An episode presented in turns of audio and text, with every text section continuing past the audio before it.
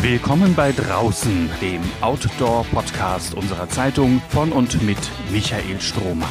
Begleiten Sie den Expeditions- und Ausdauerexperten zu Begegnungen, Erlebnissen und Abenteuern zwischen Harz und Himalaya. Michael, Mensch, ich freue mich total, dich zu sehen. Ich habe das Gefühl, wir haben uns ewig nicht gesehen, äh, zwei, drei Wochen oder so nicht viel voneinander gehört. Wie ist es dir ergangen? Was hast du so getrieben? Äh, Lukas, danke der Nachfrage. Also ja, tatsächlich, gefühlt äh, kommt mir das noch viel länger vor. Vielleicht hängt es auch damit zusammen, dass das Wetter irgendwie immer gleich ist. Ja, wir haben ja nun leider Gottes äh, seit Wochen irgendwie will der Frühling nicht kommen. Vielleicht gibt einem das so ein bisschen das Gefühl, dass das alles irgendwie so zäh ist. Keine Ahnung. Aber äh, danke der Nachfrage. Es geht mir gut. Äh, bin auch jeden Tag nach wie vor draußen unterwegs mit mhm. Freuden, selbst wenn einem der Wind immer noch sehr kalt um die Nase pfeift. Mhm. Wie sieht gerade dein ähm, Sportbewegungsprogramm so aus? Na, das Sportbewegungsprogramm ist, dass ich täglich laufe. Äh, Laufen ist ja nun mal meine große Leidenschaft und ich bereite mich gerade vor auf einen Backyard Ultra Anfang Mai in Bremen. Das ist so ein Last Man Standing Wettbewerb, der ist auch mal thematisiert worden hier im Draußen Podcast. Wollte ich gerade sagen, genau, welche Folge war es denn? Das ist schon eine Weile her. Ja, das ist schon eine Weile her. Das muss schon mehr als ein Jahr her sein. Da hatte ich mal über dieses Event berichtet, weil ich damals schon teilgenommen hatte äh, ja, eigentlich, wer es mag, muss man immer sagen. Ne? Also laufen, bis es halt nicht mehr geht. Ja, wer sich also für Backyard Ultraläufe interessiert, ähm, muss einfach mal ein bisschen runterscrollen. Also irgendwann ähm, Mitte, Ende letzten Jahres oder so könnte das Thema gewesen sein. Ähm, soweit also die frühere Folge. Mittlerweile haben wir echt alles abgedeckt, so, so was man, womit man sich beschäftigen kann. Worum geht es denn heute? Wen hast du heute zu Gast? Ja, ich freue mich sehr, dass ich ein Gespräch führen konnte mit Wolfgang Büscher. Ähm, der Name wird hoffentlich noch vielen Zuhörerinnen und Zuhörern was sagen. Er hat vor 20 Jahren einen Bestsellererfolg hingelegt mit seinem Buch Berlin-Moskau über mhm. eine Wanderung, eine episch lange Wanderung, die er unternommen hat, tatsächlich von Berlin nach Moskau.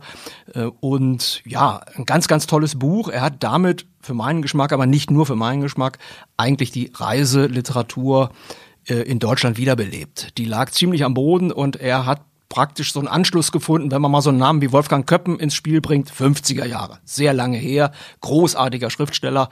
Äh, und jetzt ist mal so jemand wie Wolfgang Büscher wieder da, der an solche Qualitäten anknüpft. Und deswegen war das für mich einfach mal eine ganz, ganz tolle Sache, mit so jemandem zu sprechen, äh, wie er draußen unterwegs ist, wie er das Draußensein erlebt, als jemand, der ganz stark reflektiert. Mhm. Von Berlin nach Moskau wandern. Ich überlege gerade, jetzt im Jahr 2023 ist das zum einen wahrscheinlich unmöglich, denke ich mal. Nicht empfehlenswert. Andererseits ja, sind solche Dinge ja oft auch ein Zeichen der Verständigung oder so, wenn, wenn, wenn, wenn jemand sowas macht. Also ich merke, du möchtest anregen, dass ich vielleicht mich zu Fuß auf den Weg begebe von Braunschweig nach Moskau. Warum nicht? Das wäre ein Zeichen. Aber in der Tat, das ist, glaube ich, im Moment kein guter Zeitpunkt.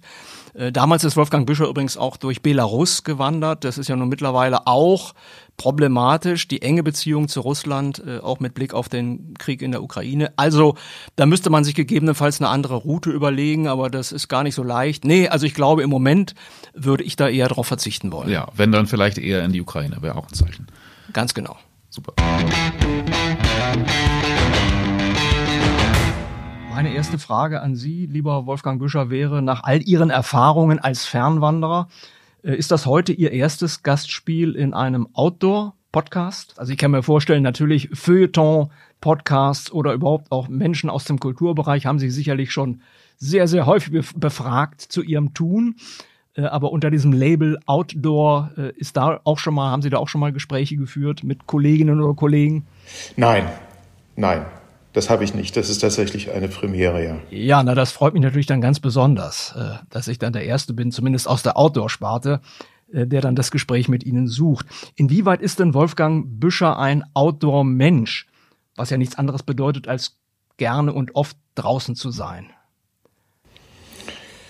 Naja, mein tatsächliches Leben ähm, äh, hat verschiedene Abteilungen und äh, eine Abteilung ist ähm, der ganz normale Beruf als, als Reporter, äh, als Journalist und ähm, das findet schon zu großen Teilen indoor statt, also entweder in Zügen äh, oder in Räumen. Und ähm, insofern sind das immer bestimmte Schneisen, die ich mir äh, in, in mein Leben schlage, um, um draußen zu sein. Also das ist schon immer ein sehr bewusster Schritt zu sagen, okay, es ist wieder soweit, es muss wieder sein. Und äh, ich bin jetzt mal, ähm, weiß ich nicht, ein halbes oder ein Dreivierteljahr raus. Also ich gehe, wenn ich sowas mache, gehe ich dann wirklich raus aus dem, aus dem sonstigen Leben, aus dem Beruf und so weiter, ähm, verdiene dann auch kein Geld, will ich auch nicht und äh, will dann wirklich meine Freiheit haben. Also das sind, um, um auf die Frage nochmal konkret und plastisch zu antworten, ähm, diese Outdoor-Phasen ähm, sind Schneisen, die ich dann ziemlich bewusst ins Leben schlage. Gleichwohl habe ich den Eindruck, dass Sie natürlich jemand sind, der vom Draußensein tatsächlich viel versteht, der das möglicherweise auch früh eingeübt hat. Da käme ich jetzt auf Ihre Kindheit in Nordhessen äh, zu sprechen. Das Herumstreifen in den örtlichen Wäldern, äh, kann man sagen, damit hat das irgendwie mal begonnen? Oder hätte das jetzt überhaupt nichts zu tun mit Ihrem literarischen Schaffen im Bereich eben des Draußenseins? Damals, als ich als ich äh, ein, weiß ich nicht, ein 10, 12-jähriger Junge oder so war, hatte das damit natürlich überhaupt gar nichts zu tun. Das war einfach, ich habe nichts anderes getan, als alle anderen Jungs und Mädchen ähm, meines Alters äh, damals auch taten. Ähm, es gab nicht, also den, den Begriff Helikoptereltern, äh, den gab es nicht. Es gab auch diesen Menschentypus tatsächlich nicht, also 0,0 ähm, wir waren uns selbst überlassen. Also wir gingen zur Schule, dann hatten wir noch ein bisschen Schularbeiten, kamen nach Hause Mittagessen. Und was wir danach, danach gemacht haben, das war komplett unsere Sache. Da war niemand, der auf uns aufgepasst hat. Es musste auch niemand auf uns aufpassen, weil wir waren auf dem Dorf, wir waren auf dem Land. Ähm, wir, also die, die, die Welt um uns her war ein einziger Abenteuerspielplatz, äh, in, äh, in, in, in den wir reingerannt sind. In Wälder, in, in ähm, weiß ich nicht, wenn wenn Heuernte war, dann standen diese riesen, äh, ähm, ähm, äh, diese riesen Heuteile auf den Feldern rum, in denen man als kleines Kind herrlich äh, reinkriechen konnte und so weiter. Also all das gab es ja. Mhm. Und also der, dieses, dieses Draußensein in, in, in den Waldrennen und so weiter, das war einfach ein ganz natürlicher Zustand in meiner Kindheit damals. Ja. Und wenn, wenn ich es von heute aus betrachte, also auf jeden Fall kann ich sagen, das letzte Buch äh, Heimkehr hat äh, sehr viel mit der, mit der Erinnerung an diese Kindheit zu tun gehabt.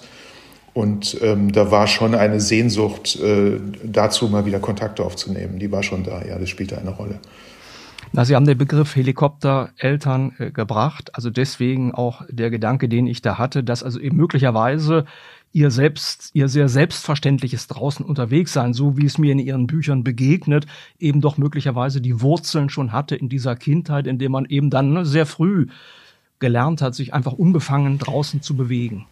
Mit Sicherheit, ja. Also das kostete mich einfach keine Überwindung oder es war mir nichts Fremdes. Ähm, ich bin zum Beispiel, als ich nach Moskau, das war ja die erste richtig große äh, Reise zu Fuß gegangen bin, da bin ich einfach losgegangen. Also ich habe äh, das irgendwie überhaupt nicht vorbereitet.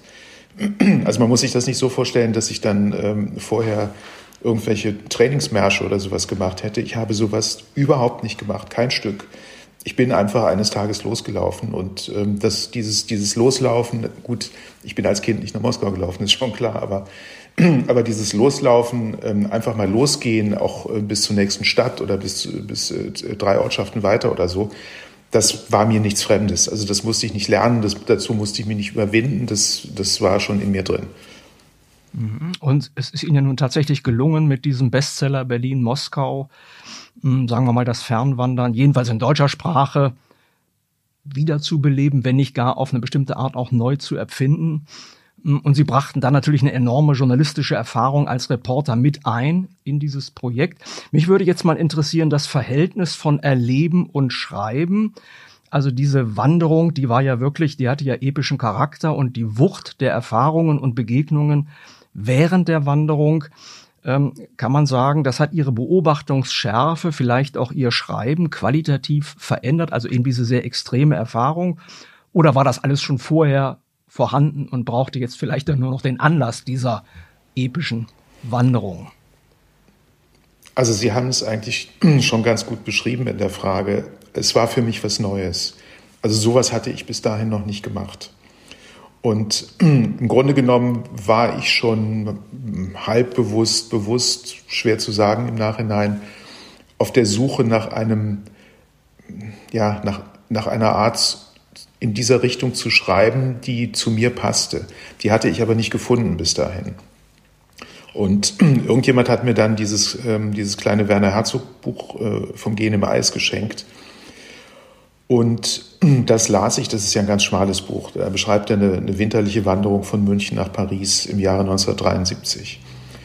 Und ähm, dafür gibt es bei ihm einen ganz bestimmten Grund. Er möchte, äh, er stellt sich vor, dass wenn er das tut, wenn er zu Fuß von München nach Paris bis ans Krankenbett einer bestimmten Person geht, die fast im Sterben liegt, dass er dann diesen Tod aufhalten kann. Also so ist der Herzog halt.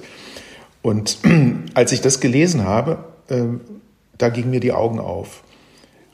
Da wusste ich, okay, sowas kannst du machen, sowas geht. Das wusste ich bis dahin einfach nicht, weil, wie Sie richtig sagen, das war kein, ähm, das war kein literarisches Genre bei uns oder fast keins. Ähm, das, das, das, war, das war nicht üblich so. Da gab es keine richtigen Vorbilder. Und ähm, als ich dieses kleine Herzogbuch gelesen habe, ähm, gingen mir tatsächlich die Augen auf. Es wurde mir, würde mir ein Fenster, eine Tür aufgestoßen und ich sagte, ja, da gehst du jetzt durch, das ist es, das ist es, endlich. Das heißt, ich brauchte im Grunde andere Autoren, brauchen was anderes. Ähm, es gibt Autoren, die graben sich tief in ihre Familiengeschichte ein. Da ist das das Material und das, der Schreibanlass und der Schreibgrund. Äh, wieder andere äh, recherchieren äh, irgendwelche Dinge. Wieder andere haben eine, eine exzellente Fantasie, die sie sehr weit trägt und die fiktionale Geschichten erfinden lässt und so weiter. Bei mir war es tatsächlich, was ich bis dahin eben nicht wusste und was ich dann eben was eben für mich neu war. Bei mir war es dann tatsächlich diese endlich gefundene, dieser endlich gefundene Weg zum Schreiben, nämlich den Weg zu Fuß zu gehen. Mhm. Und weil Sie gerade das kleine Buch von Werner Herzog erwähnen, also jemand, der das damals ja tatsächlich auch so als einen seelischen, nicht nur körperlichen, ich glaube auch seelischen Kraftakt erlebt hat, ja. diese Wanderung. Haben Sie mit ihm selber darüber mal philosophieren können, Kontakt gehabt, einen Dialog gehabt? Ja, ein bisschen. Ähm, ich habe, ähm, als ich, glaube ich, das Deutschlandbuch geschrieben habe, eine, eine Besprechung bekommen in der Zeitschrift Literaturen. Und die hat Werner Herzog geschrieben. Ähm, das war also dann erstmal so eine Fernbeziehung. Dann habe ich ihn tatsächlich mal besucht in Paris, in der Opera de la Bastille. Da hat er den, äh, den fliegenden Holländer inszeniert. Und da habe ich einen Abend mit ihm zusammengesessen und wir haben über alles Mögliche gesprochen. Dann habe ich ihn nochmal getroffen. Das war, äh, da war er Präsident der Berliner Filmfestspiele. Und das war unmittelbar, bevor ich ähm, meine Wanderung durch die USA begonnen habe.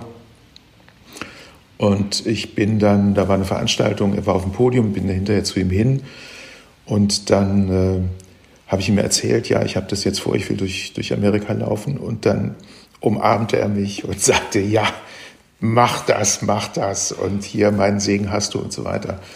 Ähm, und das war sozusagen der Reisesegen vom großen Herzog und da war alles gut. Ja, was wünscht man sich mehr? Schön, ja. Ähm, mein Eindruck ist, nichts von all dem, was Sie erleben, empfinden und tun, erheben Sie zum möglichen Lebensentwurf für andere. Ich erwähne das, weil dem Autor Sujet, Sujet ja so eine verklärende Schwärmerei doch relativ oft anheftet ihm manchmal geradezu innezuwohnen scheint. Nicht? Also dass man das, was man da tut, ja doch mhm. eben auch als Empfehlung ne, äh, mhm. propagiert für andere. So müsste man die Welt sehen, so muss, so muss man sie nehmen. Ähm, wie ist das bei Ihnen? Wie schaffen Sie es so, diese, diese tatsächlich sehr schöne Balance und auch Distanz zum Erlebten aufrechtzuerhalten und eben nicht in so eine Schwärmerei zu verfallen? Ach, ich glaube, das liegt, das liegt an zwei Dingen. Erstens, ähm, es ist ja wirklich ein einsames Geschäft. Es ist was sehr Persönliches. Ich möchte ja niemals jemanden dabei haben. Ähm, aus dem ganz einfachen Grunde, wenn ich jemanden dabei hätte, wenn jemand neben mir liefe, ähm, dann würde ich mich auf diese zweite Person konzentrieren. Dann würde man ständig reden oder irgendwas miteinander zu tun haben. Genau das will ich ja nicht. Ich will ja wirklich alle Poren frei haben und alle Sinnesorgane frei haben für das, ähm, für das, was so kommt unterwegs. Das ist der eine Grund. Und der zweite Grund ist, glaube ich, dass, ähm, ja, dass es, dass dieses, diese Art des Unterwegsseins, die ist ja nicht nur schön. Ähm, das ist ja auch, das Fremde ist ja manchmal wirklich fremd. und wird auch nicht vertraut. Ähm, oder das Fremde ist ja nicht nur, ähm, nicht nur schön, es ist ja auch manchmal hässlich. Und das ist ja nicht nur liebenswert, ähm, das ist ja auch manchmal gefährlich. Und weil das alles so ist, ähm, ist das, glaube ich, ist das, glaube ich, ein, ein Schutz davor, ins Schwärmen zu kommen und das alles, äh, das alles mit, so, mit Goldstaub zu überpudern. Das ist nicht Goldstaub überpudert da draußen. Das ist, das ist zum Teil roh und rau und, und manchmal gar nicht so lustig. Mhm. Also auf die Frage von Mut oder möglichen Ängsten äh, kommen wir später noch zu sprechen. Ich würde jetzt gerne unbedingt mal eingehen auf die Bedeutung der Richtungen äh, in Ihrem Werk. Jedenfalls ist mir das aufgefallen. Ähm, Richtung hat ja eine enorme Symbolkraft und ist der bestimmende Faktor für alle, die draußen unterwegs sind. Äh, sie sind aber absolut ungewöhnlich für den Vertreter einer Kultur mit starker Westorientierung nach Osten gewandert. In mehrfacher Hinsicht kann man ja, glaube ich, auch sagen, gegen den Strom. Dann haben sie sich nach Westen gewandt. Sie haben gerade eben ihr USA-Buch äh, erwähnt. Das wäre also die vertraute Perspektive. Nicht? Äh, man schaut sich mal die USA näher an. Das haben sie auch beschrieben in ihrem Buch Heartland. Aber sie sind nicht von Ost nach West oder West nach Ost in den USA gewandert, sondern von Nord nach Süd haben sie das Land durchquert und dann auch noch auf einer Route, von der ich sagen würde, das ist so ein bisschen gefühltes Niemandsland. Jedenfalls keine Route, die allzu viele Touristen wahrscheinlich wählen würden. Also auch da wieder eine relativ eigene Richtungswahl, wenn ich das so bezeichnen darf. Und bevor ich nun auf weitere räumliche Aspekte äh, Ihres Werkes eingehe, können Sie uns mal Ihre geografischen Bewegungsmuster, Ihre Routenfindung erklären? Was dient Ihnen dabei als Kompass? Also das ist sehr, sehr, sehr, sehr intuitiv. Ähm, das ist nicht, äh, diese Routen sind nicht das Ergebnis ähm, großartiger Grübeleien oder, oder großartiger Überlegungen oder ähm, Konzepte oder sowas, sondern es ist wirklich ziemlich intuitiv. Als diese Idee entstanden ist, äh, nach Osten zu gehen, nach Moskau zu gehen, da gab es so, so, ähm, äh, da kamen solche Überlegungen äh, so ein bisschen auf. Also jemand sagte zu mir, ach Mensch, da ist doch irgendwie St. Petersburg, hat, glaube ich, 250. Stadtjubiläum oder irgendwas war da jedenfalls. Ähm, oder dies oder das oder jenes. Und das habe ich alles abgewehrt und da, äh, habe gesagt, nein, nein, nein, nein, nein. Also äh, in die Richtung will ich überhaupt nicht. Also Stadtjubiläum und irgendwie, da ist doch ein Jahrestag und da ist irgendwie dies und jenes. Weg damit, weg damit.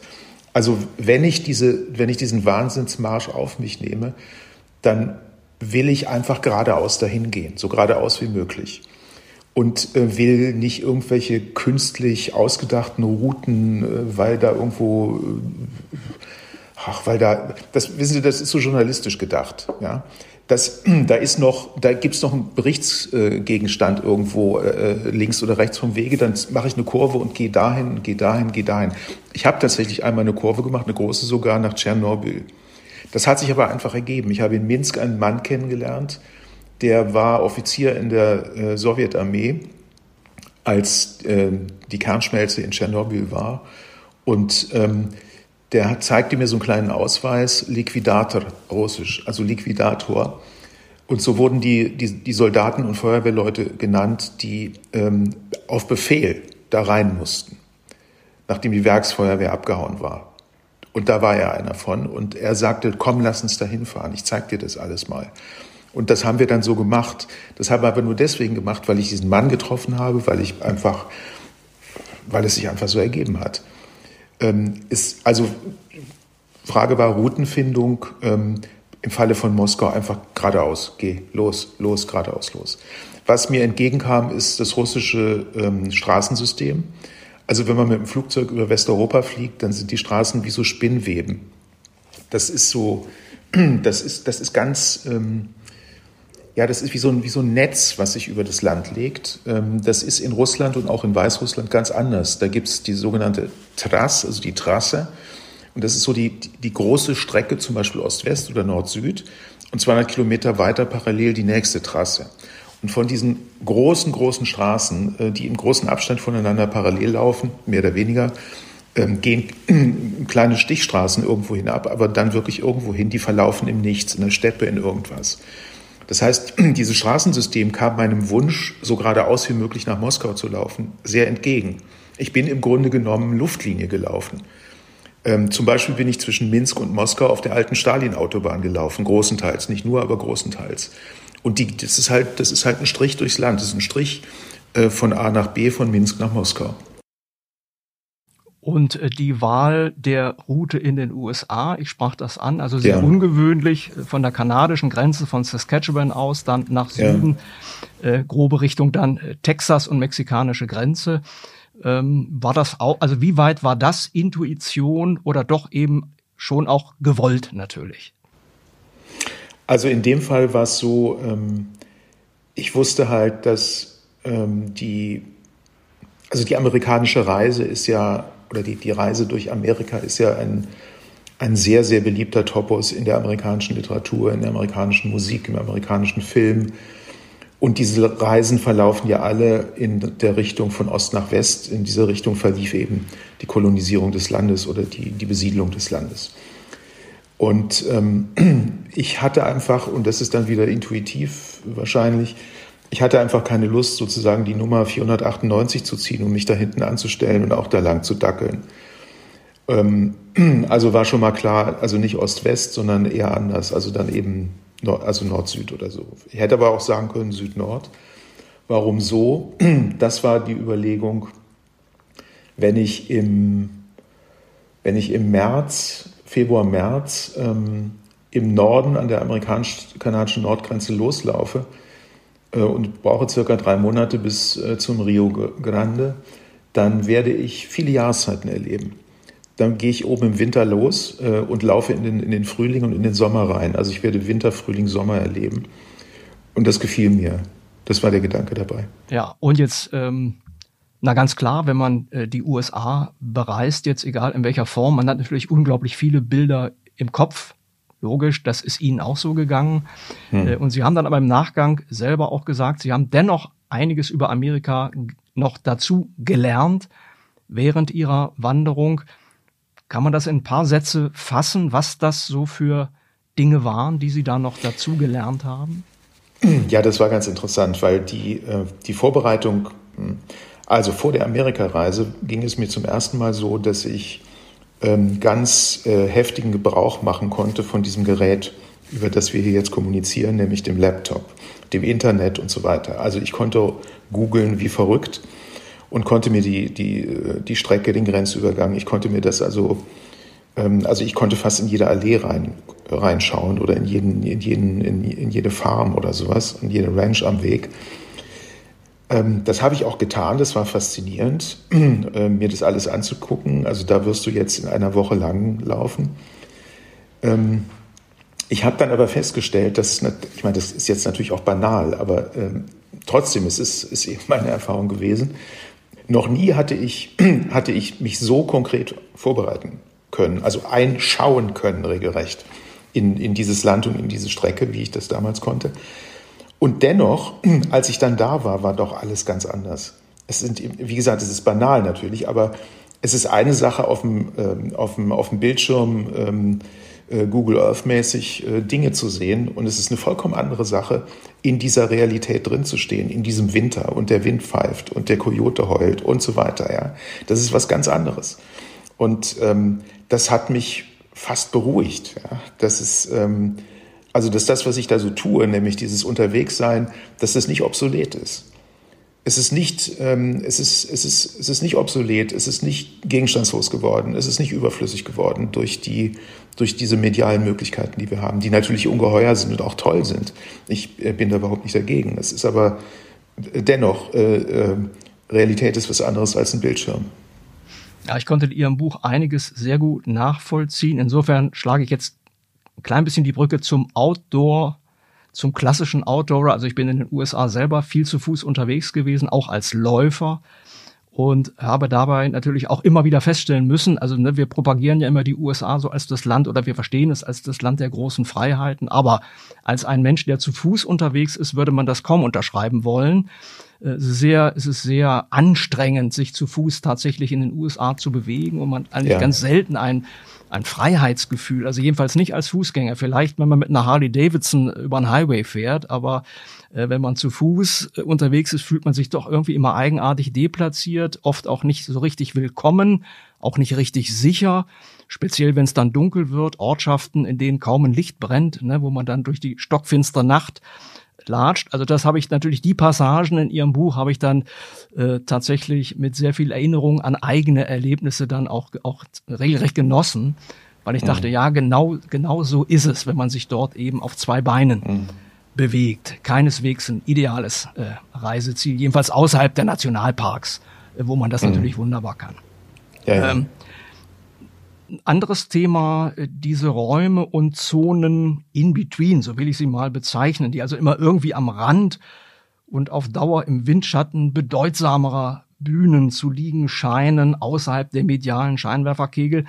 Äh, da habe ich mir so gedacht, ihre nordhessische Heimat würde ich auch in dieser Kategorie sehen wollen und käme dann jetzt hier zu unserer Region, dem Braunschweigischen, wir sind hier eingebettet zwischen nördlichem Harzvorland und ehemaliger innerdeutscher Grenze. Das ist auch so eine Region, die führt so ein beharrliches Eigenleben, bei dem mal die Sehnsucht nach mehr Beachtung durchschimmert und mal das Zufriedensein mit den eigenen Möglichkeiten. Wie groß ist Ihre Sympathie für diese Art von Räumen?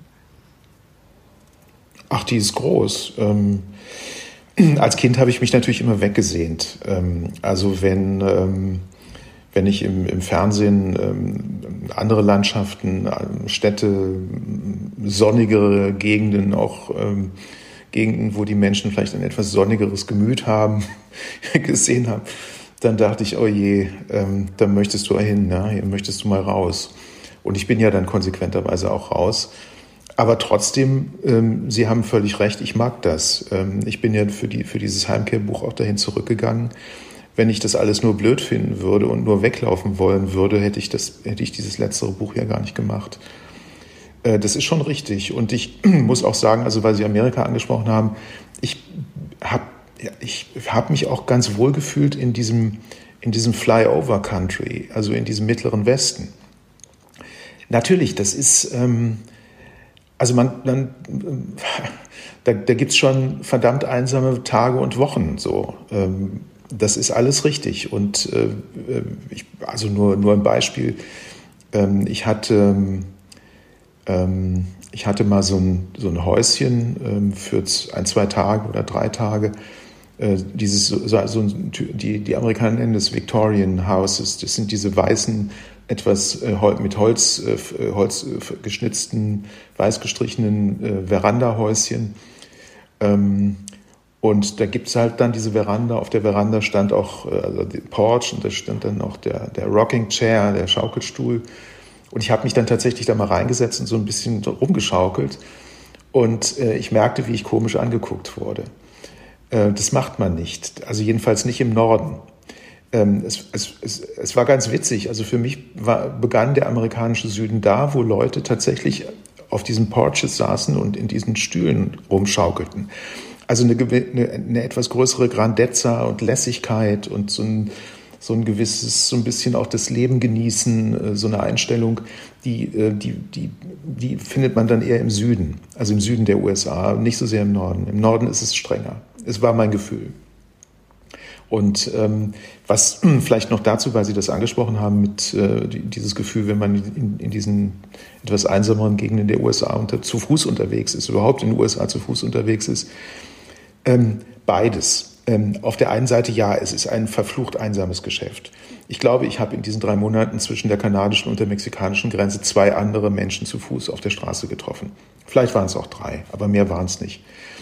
Und das waren völlig äh, äh, runtergerockte Figuren, die irgendwie, also die hatten irgendwie gar nichts mehr. Äh, ich glaube, der eine schob noch ein Fahrrad oder so und äh, der andere äh, latschte einfach nur. Ähm, das ist richtig. Auf der anderen Seite war das natürlich für mich auch, ähm, was ich jetzt gar nicht erwartet hatte, aber es stellte sich raus, es hielten halt Leute an für mich. Ähm, und ich hätte niemals all diese Hunderte von Amerikanern kennengelernt, wenn ich nicht zu Fuß gegangen wäre. Ähm, das war auch da eine interessante Erfahrung. In der Nähe großer Städte hielt keiner an, weil die hatten alle Angst vor Kriminalität. Also so 100, 100 Meilen nördlich und südlich von Dallas hat keiner angehalten. Aber in den, in den einsameren Gegenden, in den, in den ähm, nicht großstädtisch geprägten Gegenden ähm, hielten ständig Leute an. Die nahmen mich äh, drei, zwei, drei Meilen mit. Dann fuhren die irgendwie eine Dirt Road, eine Farm Road irgendwie links oder rechts ab, dann war es wieder gut. Aber es waren, es waren, darunter waren einfach tolle Begegnungen, die ich nie gehabt hätte, wenn ich nicht zu Fuß gegangen wäre. Also Ihre Bücher leben ja in der Tat ganz, äh, ganz stark von den Begegnungen mit Menschen. Also es geht Ihnen ja nicht darum, irgendwie Landschaften äh, zu beschreiben, das auch. Und natürlich auch die Geschichte äh, dieser Räume, die Sie durchmessen. Aber insbesondere äh, bringen Sie das alles ja zum Vorschein durch Gespräche mit Menschen, die Sie unterwegs treffen. ist ja, sagen wir mal, auch eine Grundvoraussetzung eigentlich für lernendes Reisen und das Verstehen fremder Kulturen, sich eben mit den Menschen dort vor Ort eben auch tatsächlich auseinanderzusetzen. Ähm, ist das überwiegend Zufall, diese Begegnungen, oder wird da eine Kontaktaufnahme auch hin und wieder bewusst hergestellt, dass Sie also auch nach Ansprechpartnern suchen, aus welchem Grund auch immer? Also nicht in dem Sinne, also nicht in einem journalistischen Sinne, dass ich mir also sozusagen eine Themenliste oder eine Personenliste machen würde und sagen würde, so einen musst du dabei haben und da müsstest du mal jemanden von der Art oder dies und das müsstest du haben. So, so überhaupt nicht, gar nicht, null. Ähm, was es aber gibt, sind praktische Notwendigkeiten. Also ähm, ich bin immer wieder natürlich auch mal in, in Situationen gewesen, wo ich einfach Hilfe brauchte sei es eine, also eine ganz kleine Hilfe, eine Auskunft oder eine ganz große Hilfe. Jemand muss mich jetzt mitnehmen, weil ich ganz dringend da und dahin muss, weil es ist was passiert. Und ich muss jetzt ganz so schnell wie möglich in die nächste Stadt. Weil zum Beispiel zu Hause was passiert ist und ich muss Kontakt aufnehmen und ich so. Also solche Situationen gab es. Und ähm, ja, also wenn, wenn, so, wenn sowas entsteht, also wenn eine Notwendigkeit da ist oder wenn, so, wenn, wenn ich sowas suche, dann aus solchen sehr, sehr, sehr praktischen Gründen. Ansonsten ist das alles ähm, zufällt, das alles so vor sich hin. Mut und Angst als Stichworte haben wir schon angesprochen. Ja. Also äh, bei der Lektüre ihrer Bücher äh, begegnet einem kein Mensch, der irgendwie scheu hat, der Ängst, den Ängste äh, plagen. Also sie sind vielleicht ja auch in bester Reportermanier sehr mutig äh, unterwegs. Ähm, gab es aber trotzdem auch mal Situationen, wo es dann selbst für Sie als jemand, der da unglaublich gelassen ist, äh, zu viel war, zu viel des Aufregenden oder Unangenehmen? Ja, das gab es auch, natürlich. Ähm, ich, also Beispiel, das ja, was, was fällt mir ein? Mir fällt zum Beispiel ein, als ich dann ähm, nach drei Monaten ähm, Brownsville erreicht habe, also im, im, äußersten Süden von Texas, am, ähm, am Rio Grande und da, da, führt so eine Fußgängerbrücke rüber ähm, auf, die, auf die mexikanische Seite. Matamoros ähm, liegt da, das äh, Stadt gegenüber. Ähm, ich wurde nur gewarnt, in Brownsville wurde ich nur gewarnt, um Gottes Willen, Schießereien, jeden Tag da drüben, Schießereien, Drogenkartelle, furchtbar, Tote, bitte, nicht, geh nicht hin. Du, die, die sehen sofort, du bist ein Gringo. Ähm, du, du wirst große Probleme kriegen. Und ähm, naja, ein bisschen hat mich das beeindruckt, aber letzten Endes war klar, na klar will ich darüber. Und ähm, irgendjemand sagte mir dann, ähm, du, ich habe einen Tipp für dich. Ähm, wenn du rüber gehst, geh vormittags, dann pennen die noch. Ähm, und äh, das habe ich dann gemacht und ähm, man hat schon äh, in, in Matamoros hat man schon so ein bisschen die Stimmung gespürt, ähm, dass das so ein bisschen Gefahr in der Luft liegt, dass es eine Verhaltenheit gibt, ähm, dass komische Typen rumlungern. Ähm, das war nicht so eine, so eine lustige, äh, äh, nette Atmosphäre. Ähm, aber ich habe dann diesen Tag dazu gebracht und äh, bin wieder rüber, habe keine dramatischen Dinge selbst erlebt. Ähm, aber solche, äh, solche Situationen, wo dann, wo, wo dann am nächsten Tag in der Zeitung steht, äh, am Abend war dann doch eine Schießerei oder, oder irgendwas, ähm, ja, das habe ich immer mal wieder gehabt. Ja. Also mit der Angst. Also mit der Angst, äh, ich, ich versuche das immer so, so äh, zu erklären. Ähm, stell dir vor, du hast einen Verkehrsunfall, wie ist es da mit der Angst? Du hast entweder vorher Angst, wenn du ein ängstlicher Mensch bist, oh Gott, was könnte mir passieren, ähm, wenn ich jetzt überhole, oh Gott, oh Gott, oh Gott, dann kommt mir einer entgegen. Da hast du Angst oder du hast hinterher Angst, wenn, wenn dir, einer, wenn dir ein äh, Unfall passiert ist und dir fährt hinterher so richtig nochmal die Erinnerung in die Glieder, oh Gott, was ist da passiert, was hätte noch alles Schlimmeres passieren können. Das heißt, du hast vorher oder nachher Angst. Während es passiert, hast du keine Angst. Während es passiert, handelt man völlig instinktiv. Und ähm, da ich nicht dazu neige, vorher Angst äh, zu haben und mir da so viele Gedanken zu machen, ist das schon mal weg. In der Situation, wenn was passiert, äh, ist es so wie gerade beschrieben. Hinterher, das kenne ich aber. Also ich, mir ging es zum Beispiel so, als ich in Moskau angekommen war und ähm, ich lag dann auf einem, äh, lag dann äh, auf so einem Hotelbett äh, nach drei Monaten wieder äh, so, so, also so eine komfortable Situation da ging, da, da schlottert mir auf einmal die Knochen, weil auf einmal diese, dieses, dieser Gedanke und diese, diese ganzen Bilder nochmal durch mich durchgingen. Oh Gott, was, was hätte da sein können? Was hätte da alles sein können? Was hast du gemacht, du Idiot? Was hast du da gemacht? Was bist du da drei Monate lang gelaufen, völlig ungeschützt und so weiter? Ähm, das ist ja so. Also so, so ungefähr ist es, glaube ich, mit der Angst. Äh, ohne das jetzt überstrapazieren zu wollen, die Räum, diese räumlichen Bewegungsmuster, einmal würde ich gern noch drauf abheben, weil es mir jedenfalls irgendwie ins Auge gesprungen ist, mag auch damit zusammenhängen, dass ich äh, von Hause aus Geograf bin. Also Sie haben lineare Fernwanderungen gemacht von A nach B. Sie haben Deutschland umrundet. Das würde ich jetzt mal im weitesten Sinne als eine Kreisbewegung äh, interpretieren. Und Sie haben in Ihrem Buch Heimkehr punktuell sich also mehr oder minder an einem Ort mhm. aufgehalten, also ohne großartige mhm. Bewegung im. Raum. Das ist also in der Gesamtschau äh, fühlt und, und schaut sich das sehr komplett an. Also sie haben das alles ausprobiert, das Lineare, das Kreisrunde, mhm. das Punktuelle. Ist das reiner Zufall oder ist das schon ja. auch etwas, was Sie ausprobieren wollten? Nein, das ist tatsächlich bewusst. Also, also das kann man ja richtig mathematisch sehen. Das ist Linie, Kreis und Punkt. Und ähm, das habe ich relativ bewusst gemacht. Also nicht, um jetzt mal einen Punkt oder um einen Kreis zu machen, aber dass ich das tue, war mir bewusst und ich wollte es auch so. Ähm, bei, dem, bei, dem, bei der Kreisbewegung ähm, spielte der Gedanke, dass, das ist vielleicht das, also ich habe vorhin gesagt, diese die Ideen sind immer ziemlich intuitiv. Ähm, das, dieses Deutschlandbuch, diese Kreisbewegung ist vielleicht die konzeptionellste von allen. Die anderen sind sehr viel weniger konzeptionell oder sind es gar nicht. Ähm, da hatte ich tatsächlich den Gedanken, dieses Land Deutschland, Deutschland hat, äh, ich glaube, das ist Weltrekord, sieben Gestalten gehabt im 20. Jahrhundert. Das Kaiserreich, die Weimarer Republik, äh, die NS-Zeit, die Zeit der Teilung und dann die, dann die Wiedervereinigung. Äh, ich glaube, fünf, fünf sind, nee, sieben, fünf sind es. Und ähm, also das, das, das, muss man, das muss man erstmal hinlegen als Land. Ja? Also, äh, also fünfmal in vollkommen anderer Gestalt innerhalb von 70 Jahren, das war die sieben, innerhalb von 70 oder 80 Jahren ähm, aufzutreten auf der Weltbühne. Und ähm, ich hatte dann das Gefühl, ich muss das mal umrunden. Also und damit auch zum Ausdruck bringen, so wie es jetzt ist, ist es gut.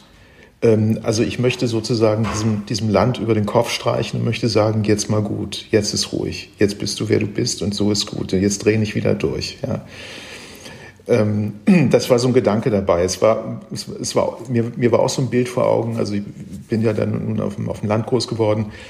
Ähm, wir hatten keinen Bauernhof, aber die, die Bauern, die wir so kannten, die haben das schon mal gemacht, gelegentlich, dass der mal seinen Sohn an die Hand nimmt, seinen kleinen Sohn und sonntags mal um seine Ländereien rumgeht und sagt, Junge, das ist eines Tages deins so.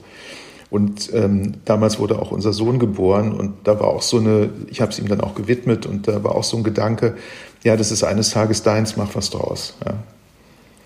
Ähm, in der Anbahnung unseres heutigen Gespräches hatte ich, glaube ich, schon mal den Hinweis gegeben auf Fotos. Also wenn man unterwegs ist, so intensiv, gerade auch wie Sie, Sie natürlich jetzt primär auch literarisch tatsächlich, äh, gleichwohl, gibt ja Autoren, die das literarisch tun und dennoch auch eine fotografische Kommentierung beilegen, nicht? also dessen, was sie da erlebt haben. Sie verzichten auf, äh, kann man sagen, jegliche Form von Illustration. ähm, weil die Sprache immer das stärkere Bild ist? Ich hatte tatsächlich mir eine, eine, eine kleine Minolta gekauft, ähm, bevor ich nach äh, Moskau gelaufen bin damals und äh, habe auch am Anfang ein bisschen Gebrauch davon gemacht, merkte dann aber relativ schnell, ich muss mich für eins entscheiden. Also es ist ein, der fotografische Blick ist ein anderer Blick als, als der äh, holographische 360-Grad-Blick ähm, des, ähm, des unbefangenen Wanderers. Ähm, also wenn ich, wenn ich, also wenn ich einen Fotoapparat benutze, suche ich ein Motiv oder suche ich Motive. Ähm, das suche ich, wenn ich da einfach mich bewege, so nicht. Also nicht in diesem fotografischen Sinne jedenfalls. Und ähm, ich hatte das Gefühl, das, das eine stört das andere. Und ähm, äh, es, es wurde mir zu viel. Ich habe es dann gelassen. Und habe es auch nie wieder getan. Ganz zu Beginn unseres Gesprächs sagten Sie, also Sie haben weder trainiert, geübt, noch sonst sich großartig vorbereitet auf Ihre erste große Wanderung von Berlin nach Moskau. Äh, wenn Sie jetzt aber so als Privatmensch äh, unterwegs sind, gehen Sie da schon gelegentlich mal wandern, kleinere Runden, größere ja. Runden? Und wenn ja, was sind dann so die bevorzugten Reviere?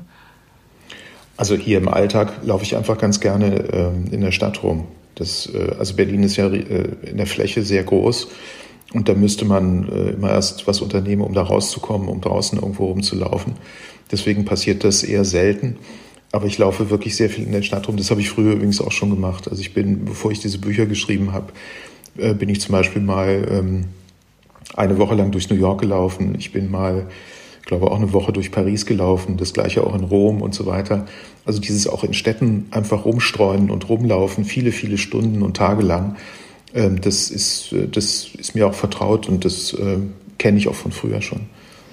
Die Vergangenheit äh, nehmen wir dann mal als Brücke in die Zukunft. Sie werden demnächst 72 Jahre alt. Bleiben Sie literarisch auf Wanderschaft? Ja. Ja. Ohne jetzt schon verraten zu wollen, was möglicherweise das nächste Ziel sein könnte? Also wenn ich, wenn ich nochmal was mache, was gut sein kann, dann ähm, wird, es, wird es wieder eher so ein bisschen sein wie die ersten. Also das wird eher wieder so was, ähm, was Längeres und ist eher eine Linie als ein Kreis oder ein Punkt. Also ein Punkt war, war ja auch Jerusalem, da war ich ja auch, das war ja Hofgang auf einem Quadratkilometer. Die Altstadt ist ja nicht größer als ein Quadratkilometer. Nein, nein, also ich würde tatsächlich äh, nochmal zu den, zu den Anfängen dann zurück und äh, würde nochmal ähm, noch so richtig mit beiden Füßen unterwegs sein. Okay, also dann darf ich und alle anderen auch, die ihre Bücher lieben, äh, jetzt gespannt sein, was das dann sein wird. Ich danke Ihnen ganz herzlich für das Gespräch heute und für die ganz andere Art, mal draußen unterwegs zu sein. Herzlichen Dank. Mehr Podcasts unserer Redaktion finden Sie unter braunschweiger-zeitung.de slash podcast.